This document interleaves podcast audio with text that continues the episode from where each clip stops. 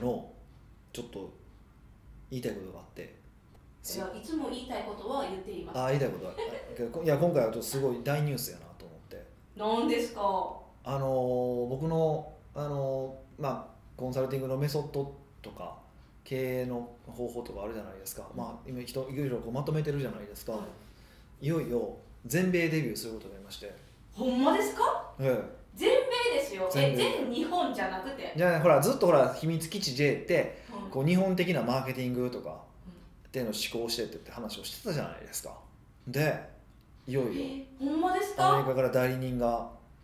誰から来てその日本的なのを教えてくれって言って来たんですよすすごくないですかえもうなんか今むっちゃ感慨深いです今までヒデさんについてきてよかったなっんてじゃそれめっちゃ思うし反面やっとやっと見つけられたみたい ななんかねそういろいろ縁がありましてえほんまですかとかお金配ったとかじゃないんですかいやもう向こうから先方からありがとうござい先ます方こかれらで先方から来ましたよ安泰ですね安泰かどうかわからないですけどまあ一回その向こうでプレゼンテーションしますみたいな話にえ何語で英語英え語日本語か同時通訳同時通訳かでしてもらわないと脳は回らないんでえー、その時だけ秘書復活してもいいですかどどういうことですかえヒデさんの秘どうい書うことですかえ一緒にいてから私も秘書としてこうなんかアメリカをに行くいみやたそいれはななんかペラペラ喋る人みたいななんでそ今までタッグ組んで頑張ってきたじゃないですそかれはペラペラ日本語ペラペラやからあ日本語ペラペラは認めてくれるんですねいやそうでもないかそうでもないかえいつですかえ発表は発表ははまい、だから行くんでしょ、ああの近近日公開っていうことにしといていいですかまあまあいつもそうですよねだってなんかそういうのっていつって言ったらダメなんですよね、まあ情報漏洩とかでも大丈夫なんですかここで言っちゃってあ全然だって嘘やから大丈夫ですよどういうこと嘘ってどういうことですかえ何嘘って嘘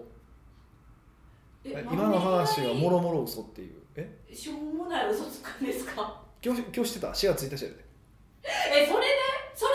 だったんですかは今までついてきたけど、うもう一番のがっかりポイント バリつまんないししょうもないしいいやもっと面白いの考えたんですけどね全然思い浮かばなかったんですよ騙そうと思ってたんですねえ騙そうと思ってたんです、ね、騙そうと思ってないよ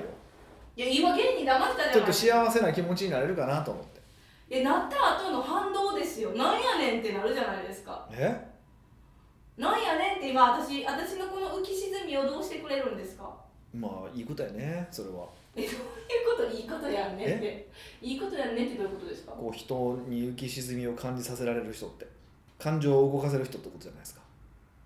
そっち、はいなんか私が感情豊かでいいねって言ってるんじゃなくて、はいそうやって人を騙せる自分がすごいってことですかはい、僕はあなたのこと褒めないですから僕はじえなんでですか自分のことを褒めたいだけなの誰も褒めてくれへん からいやほ褒めてるじゃないですほかんま誰も褒めてくれへんから俺のことおかしな話やわえどうあえ褒めてほしい願望があるんですかえ何褒めいいきなりなんかこう小学生子供みたい子供じみた感じじゃないですかいや褒めてほしいみたいなめちゃくちゃ褒めてほしいです僕はもう僕はもうみ人に認めてほしいがためだけに生きているようなところあるじゃないですかおーはいはいそれだったら、はいあのヒデさんは逆に自分以外の人褒めるんですかめちゃめちゃ褒めてるじゃないですかえ今あなたのことは褒めませんって言った 矢先にめちゃめちゃ褒めてるやつこれも嘘やんあまた嘘いやまたそ嘘れはいや褒めてでほもしねいいもんそうですやかあのねでもそでもね本当最近ね あのこうマネジメントを、まあ、すしてるわけじゃないですかこうスタッずっフ、としてますけどね、まあ、たくさんいらいててでいっつも俺もケンジさんに怒られるわけですよ、そんなキャラでしたケンジさん怒るキャラでしたケンジさんえーまあ、みんな北岡さんのこと恐れてますよって話をされててそれはね別に鈴木さんに始まったことじゃないと 思うんでちすょいちょい言われるんですよはいでどうしたらいいんですかねって言ったら、まあ、要は僕は基本的に正しいこと正論をこうズバズバ言っていくじゃないですかうんこうした方がいいよああした方がいいこれはあかんよくないって言うけどそれは正しいとで僕は正しいと思ってるしそそれはあるべきだと思ってるしそれを改善することがその人にとっていいことだと思ってるから僕は優しさだと思ってるんですけど人はそう取ってくれないですよとまず褒めてくださいって言われましまず褒めてくだたさ そういっ褒めてましょうとはいああこここうこういうふうにいいよねけどここやったらもっと良くなると思うよっていうふうな感じでうん注意するともっとあの人は伸びると、伝わりますよっていうことを言われましてもう褒めろ褒めろって言われてるんですようんうん、え実践はどうなんですかいや頑張ってるつもりなんですけどね調子いい時はできてると思うんですけどね調子悪い時って分かんないです やっぱ僕の元々のそのあれじゃないのであーえうーんヒデさんはそうやってなんかこう褒めてから後であなんていうんですかこうこうした方がいいよっていうやり方とでも自分のメソッドがあるじゃないですかもう淡々ここできてないなはいこれやったらみたいなはいどっちがいいと思ってるんですかどっちがいいと思ってるんですかいやそうやって今聞いてやり方を聞いていやいやまあ結論的に言う結論から言うと褒めなあかんねやなと思ってますあうーんそれはなんでかというとみんながついてけへんが出ないとめっちゃがましいしえいやえシンプルにそういうことですようんでもあのどっちが正しいかっていうのは僕のやり方が正しいと思ってますうんちょっと難しいなえ正しいあ何をもはい正しいっていうかっていうかそのビジネスっていう世界でいくと成果が求められる世界じゃないですかうんじゃあそうですよだって成果なかったら死ぬじゃないそうそうそうそうじゃない成果が求められる世界じゃないですかでその成果を上げるために必要なアドバイスをしてるわけだからでその人は僕はその人は成果を上げられると信じてるからこそああしてこうしてって言ってるわけなんですよ別にその人を潰そうなんて思ってないしあのねえっとやり方をすそのこう建設的に伝えてるだけなんでそれで怖いって言われてもっていう思いは正直あるんですよでその褒めるっていう時間が無駄じゃないですかそのそのその褒めた5分あればその人がもっと仕事をして成果上げられる時間に当てられるはずなのにいちいち褒めなあかんっていうことを考えたらほんまは時間の無駄やなと思ってますだから褒めないといけないような人とコミュニケーションを取るのを減らしたいなって正直思うとこはありますうん正直ね厳しいけどけど現実そういうわけじゃないしうんやっぱ人って感情で動く動いてるわけじゃないですか現実世界はだからそういうわけにいかないのも分かるしうんだからそういうふうにコミュニケーション変えなあかんねんなとは思ってますあー今はそうしするけどまただからあそうかヒデさんの周りにそういう人じゃない人が集まれば楽やけどまあそんなうまくはいけないまあそうだからはあのそれこそ僕の初めのなんか若い弟子の子いてたじゃないですかはいでもうあの彼多分上場するんですけどえすごい、なんかする方向に行ってるっぽいんですけうど、んあのーまあああやってたんかもう俺褒めたことないもんねえようついてきたなって今思っちゃったじゃないいやーしこうしって言って「ああ分かりました」みたいな感じでやってききてたからそうでちょうど今も彼も組織社長をやっててでこの間ちょっとちょうどご飯したんですようんでその時にいろんな話が出た時にやっぱそのこうもうそういうメソッドだけのやり方なのかこう褒めるやり方なのかっていうまあ そんな話したんですかそうそうドライとウェットの話をしてて超僕超ドライじゃないですかそれって僕のもともとのやり方はでウェットのやり方があるとでこれ両極端にあってあのどこを選択すべきなのかっていう話を盛り上がったんですよ、はで結論もゆらゆら揺れることしかないよねって話をしたんですよいゆらゆら揺れるへこえうズローンってまっすぐは絶対無理よともうここやっていうポイントないだからドライ70ウェット30のところとかっていうのは難しいうんでこうふわーっとこうちょっとドライ寄りやなちょっとウェット寄りやなっていうのをこう徐々に揺れていくしかないよねって話で結論にはなったんですけど僕ら本当に結論になったんですかそれにえそう結論になったんですか2人でそういう結論になりましたうーんはえだからそのバイト時によってあのすごいドライに言ったりウェットに言ったりするみたいなことです時ねと場合の時もあるしあのそう時期もあるしあうんえだうーんと時期っていうのはヒデさんのステージみたいなイメージいやじゃなくてまあまあ本当この1年はドライに行くでこの1年はウェットに行くでとかも含めてえもうそれ宣言してほしいで すねもうこの1年はドライやったらもうドライで来るなっていうモチベーションとかもう気持ちで接せれるじゃないですか、だあってベッドからのドライの変わり目とか何も言われへんかったらもうまあでも1回ウェットやるとドライにバーンって反対もう反対にはいかないと思うんですよあもうベッドのやり方があのああるあるからそううだ徐々にこう上がっていってはいってると思うんですけどねなんとなうーんくそうそうそうそうだからそれはなんかそのドライとウェットのマネジメント法って両方とも世の中に存在するわけですよ、はでそういうことを上場した、えっと、式学っていう会社があって、い、あそこなんかはまさに、えっと、ドライの典型へーなんですよはうん、でやけどじゃああれは日本に合うんかねみたいな話をしててうんうん長い目で見たら無理じゃないかって話でそこも結論一致したんですよへえまあもちろん彼らがうままくいくのは彼らコンサルティング会社だからもう成果だけ測っとけばいいみたいなやっぱスタンスの会社だからドライガンっていいわけですよあと外資系のコンサルティングとかもそうですけどドライバーンでもいいけどそういう会社じゃないですよ他の世の中の日本の会社ってうんそうですねなんかコミュニケーションがねそうでも逆にそのの日本の社長ってでもなんで指揮学に惹かれたんだよ上場できるぐらい売り上げ立ってるわけだからなんでひ惹かれたんだろうかって話をしたらやっぱり今までノミニケーションだどうのこうのっていうのに疲れたとか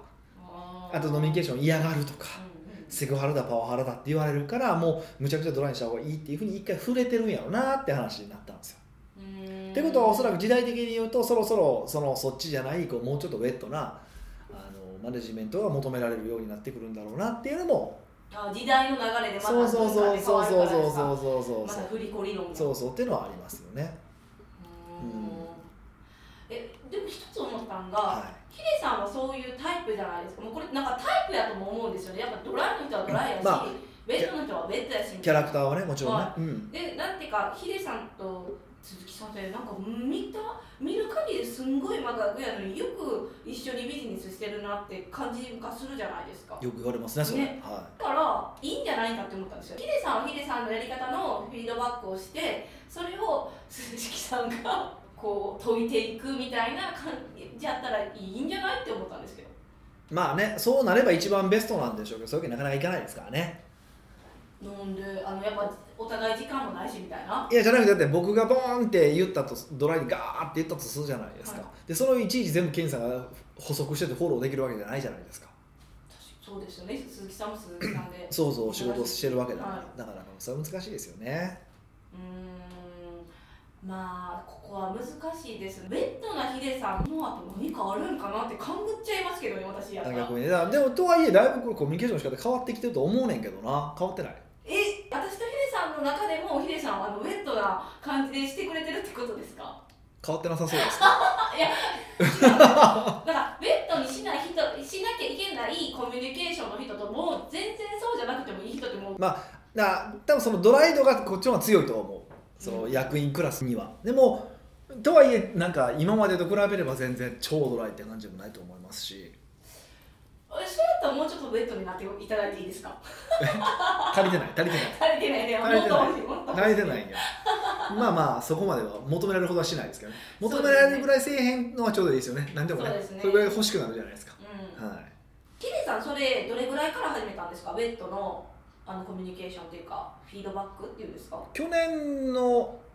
多分半年いや1年半ぐらいはちょっと意識しだしえ1年半前から意識して意識してるち気はするんですけどねょっと気づかへんかったのも置い さて置いといてえそれでヒデさん的になんか変わったんですかあの周りの反応が分かんないですええそういうもんなんですかね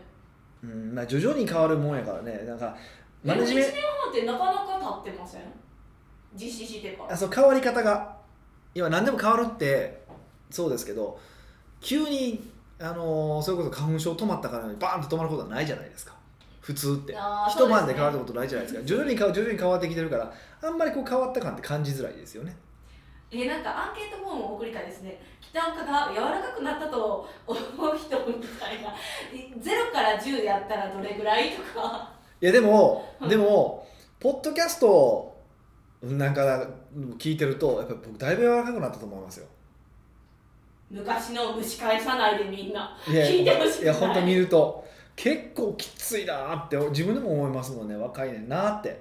あ昔のを聞いてってことですか、はいはいはいはいええそれはなんか心境の変化が起こったでここの1年半は意識したじゃないですかだけじゃないと思います年齢的なものもあると思いますけどねあ丸くなったみたいな感じそうだってまっちゃんだってそうじゃないですかえそうなんですかダウンタウンのまっちゃんなんか丸いイメージでしょ丸いかうん尖ってるかもイメージなかったであすそようねあのもうむちゃくちゃ昔とんがってたんですよねまっちゃんがあ浜のーちゃんじゃなくてまっちゃんまっちゃんえ遺書っていう本を読んでもらうと分かりますけど、まあ、若い子は知らない俺ら世代はもうほぼみんな読んでると思うんですよ男性もえまっちゃんが遺書っていう本を出してるそうそうむちゃくちゃとんがってるんですけどもう遺書っていう本を読んでとんがってるって思うんですかあタイトルが遺書っていうだけでねだからなんかエッセイなんですけどいろいろとうんへええそれはお笑いエッセイなんですか面白いいやん普です通かうのいや普通のエッセイですよ書いててーんえまっちゃんが丸くなったなってヒデさんはどこで思ったんですかいやだからそう言ってた発言と今の発言は全然違うなみたいなへええでもゆぶあシーンはぶれてないんですか言い方の問題みたいな感じですかいやでもあれは若かったよねって感じはしますでもまあ昔からでもずっと一貫してのお笑いは好きなんやなとも思いますねまあで当時はでもあそうだお笑いに関して言ったらもう当時はまあうんなんかそのポジショントークとか、ね、わざとこう求められて言ってる部分もあると思うけどその俺が通った後はもうもうもう俺がお笑いの道通った後はもうペンペングさんの一本もすら残さへんでみたいな発言をずっとしてたんですようーんあの人は。うーんそうでも今なんかほらもう若手の芸の芸人頑張れみたいな感じでいろんなチャンスを与えてあげたりとかしてるじゃないですか。おーいや年取ると悪くなるそうそうってそうなんだってそうそれ見てああほんま悪いなくなったなと思って見てたんですよね。あーやっぱ人間のなんか大筋みたいなもんなんですそよ、ね、うまあならなおかしいんやけどね。ええまあ、私になんかどこかでヒデさんはなんかとんがっててほしいとは思ういやそれはある部分じゃ100%まん丸にやることもないと思うかいらや。そうですね、うん、だからバシバシ突っ込むとか突っ込みますし、はい、それはもう心配していただかないと大丈夫かなと思いますけどね。えー、丸まったヒデさんよりなんかとんがってるヒデさんはみんな見てほしいから今のうちにみんなヒデさんと触れ合っててほしいですけどなんじゃそれ触れ合っててパンダかわしら北岡秀樹の奥越えポッドキャスト奥越えポッドキャストは仕事だけじゃない人生を味わい尽くしたい社長を応援します改めまして北岡ですミカです今日のご相談はどうしたんですか柔らかくいこうとしてるんですか今そうでございますよで今日は柔らかめでヒデさんが答えてくれますはいニックネームスケルトンさんからのご質問ですはいこんにちは。いつも勉強させていただいています。今回お聞きしたいのは JV 時の共通認識の取り方についてです。うんうん JV か営業代行なのか微妙ですが、うんありがたいことに私の商品を売りたいと言ってくれる方がいま素晴らしいす。その方が売って私がサービスを提供する形です。うんそれはありがたいのですが、売ってくれる方としては当然売りたい意識が強いので、うんオーバートークをする傾向にある方が一定数いますそうそうでしょうねうんお客さんはその状況で私のところに送り込まれますので、問題になる場合もちらほらああわかりますね要は期待値上げすぎててってことですよねねうんもちろん売り手の方にはしっかりと商品説明とできることできないことなどはお伝えしておりますが何でしょうそこにギリギリセーフな感じでお客さんに過度な期待を持たせるニュアンス雰囲気を持たせるようなのですうんそれが営業テクニックといえばそうなのかもしれませんが受ける方としてはたまったものではありませんうん私としては想定外の抜け道を見つけられたみたいな印象なので都度その抜け道を禁止しているのですがそれだと最初はそんなこと言っていなかった何でもかんでも禁止にされたら困ると言われるのですうんうん確かに最初の段階ではそのような問題が起こると想定していなかったので、契約約束と違うと言わ言われればそうですはい JV の際に最初はお互いやりましょうとなりますがこのようなことが続き険悪になるということもありますはい JV であれば売り手はとにかく売りたいという気持ちもわからないでもないですうん北岡さんは JV などで細かい点のすり合わせ後から見えてきた問題に関してどう対処されますかなるほどねまああるあるですよねもう聞いててなんかそんなことありそうありそうみたいな感じで聞いてうますけど、んまあありますよねやっぱあるんですかありますあります全然ありますよやっぱりヒデさんも経験済みそうですねありますようわなんかもしそのヒデさんの商品を誰かが売っててそんななんかこう過度の期待とかさせてたらもうなんか殴り込みに行くんじゃないかなって思ったんですけどヒデさんやったらいやそこまではしないですけどまあまあまあでもねありますよねこれはこういう話はね、うーんでもこれはもうしゃあない部分はあって当然彼らはうね JV 先は打ってなんぼ打って金をお金をもらえるって多分手を打つ仕組みなんだと思うんですねおそらく。まあそうでしょってうこねとでいくと、まあ、ギリギリ攻めるなしはギリギリよりこういったところで攻めるっていうのは仕方がないことじゃないですかまあ悔しいけどなっちゃうわけですよ、はいでだから、うん、どうやったらその、あのー塀を越えないのかうんやばいところの線を越えないようにするかを考えた方がいいですよねでもちろんその一個一個うん出てきたら一個一個ルールとして潰すっていうのはもちろんこれはやっていくべきだしそれをこう積み上げさ積み上げていくと実はあのだんだんそれが自社のノウハウになっていくからね、うんこういうことを言う言う人がいてるとかこういうこういう逸脱の仕方があるとかって分かっていくからはいで逆に言うとそれってこう言ったら響くんやってこともでもあるわけじゃないですかあーお客さんが響くなんかキャッチフレーズというかことかそうそうとかあそういう約束するともっと行きたいと思うんやとか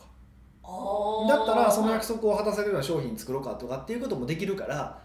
めっちゃなんかデータ蓄積のノウハウみたいあなそそういう意味でいくとあのそれそれ自体もまあなんか価値がないわけでもないから一個ずつやっていくしかないよねっていうのはまあ一応ね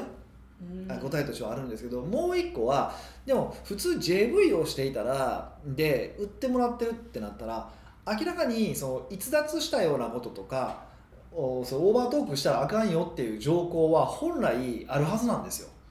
あーもともと JV するならばってことですかそうそうそうそう契約書の文言の中にああそういうなんか条約があるってことですねそう普通普通ならその条約だれやけどあのあそっかえっと虚偽のことを言ってはいけないみたいなこととかうんうん誇張を言ってはいけないみたいなことはあると思うんですようんうんでもそれ一個一個指摘すしていくと面倒くさいなって話になるのでそれ超えないようにするためにじゃあどうすればいいのか例えばですよ例えばこれはあくまで例えですけど例えば、えっと、何回かに1回は、えーっとその録音を提出しないといけないとかえーとセールストークを録音してからあの私に提出してもらそううそうそううそうそうそうそうとかっていう形にすれば変なことができにくくなっていきますよね。ああそのなんていうか今回録音されてるみたいな感じで気が引き締まるってことですそかうそうそうそうそうそうえでもなんかそのまた抜け道としてそういう時だけはすんごい安全なセールストークしてあと2回はすんごい過激なセールストークもできるかなって今思っちゃうだからもちろうん決まった商談のとかねんもちろんうっていうふうにすればああ決まった商談時のセールストークを提出しなさそういそうそうそうそうとかっていうふうにしていくとそれがよそれをでも中身聞くかってほぼ聞かないんですよえ聞かなくても抑止力になるじゃないですかまあ確かにそうですねなんかちょっとセールスする側からせドキドキもしますしすねるし聞かれた時のことも考えたりとかするじゃないですかはっいて考えるとそういうふうにあの長く抑止力を働かせるっていうのが一番簡単なのかなと思いますけどねうーんそれすることで大あの結構大幅に減る感じなんですかそういうオーバートークがなくなるってことめちゃめちゃ減りますよでもそれも理由がででしかもそれをその時に言うのはあのそうオーバートークをあの減らすっていう意味で言うんじゃなくてあのあなたの制約率を上げるためにとかへえこんななんかなんて言うんですかこうもうこんなオーバートークしてくれる人にそういうなんかポジティブな表現しても真意に受け取ってくれるかって思ったんですけどまあ一旦それでやるしかないですあんまりその嘘つくと思ってるんであのオーバートークすると思ってるんで録音してもらっていいですかって言えないじゃないですかいや確かにそうですね言いづらいですそれはいねいように言えばいいだけの話だからっていうふうにやっていたりとかするのはありますねうんでプラスなんで彼らがそうやってしまうのかっていうと当然お金が欲しいからじゃないですかうんそうですよね一人でも売れたら何パーとかって大体契約だからですよそねうそうそうそうっていうことになれば例えばオーバートークせずとも決まってる人も一方でいてるわけですよおそらくうんうんうんうんであればその人たちがどういうトークをしていてどこに気をつければ決まるのかっていうことをノウハウを提供していくっていうことも必要ですよねああその営業してる方にこういう感じで言ったらいいですよみたそいうなそうのそうそをうそうそうそうそうそうそうだから今ってしれっとうーんオーバートークで売ってしまったら得な制度になってしまってることが問題なんですよそこは言いたいことなんですよね要はえー、うんそうなんていうか JV するんでで自分のコンテンツを売ってくれるってなるとやっぱりその売り上げに対して何パーとかなんじゃないかなって思ったんですけどそれがだから今みたいにその録音するとか抑止を聞かしたりとかああのす他にこう決まるようにサポートをつけていったりとかすればいいわけじゃないですか、うんうんうんうん単純にあの一個ずつやらないでくださいねと気が付いてやらないでくださいねっていうだけだったらそれは気づかれるまではやればいいってことでもあるわけでしょそれ 裏を返せばそうそうそうそういうことそういうこととなんそういうことなんですよなんかいたちごっこみたいなそうなんですよだからこういう問題を考える時で必ずやっぱシステムから考えるべきで今のこのシステムっていうのは、えっと、オーバー投稿した方が得なシステムになってるんですよ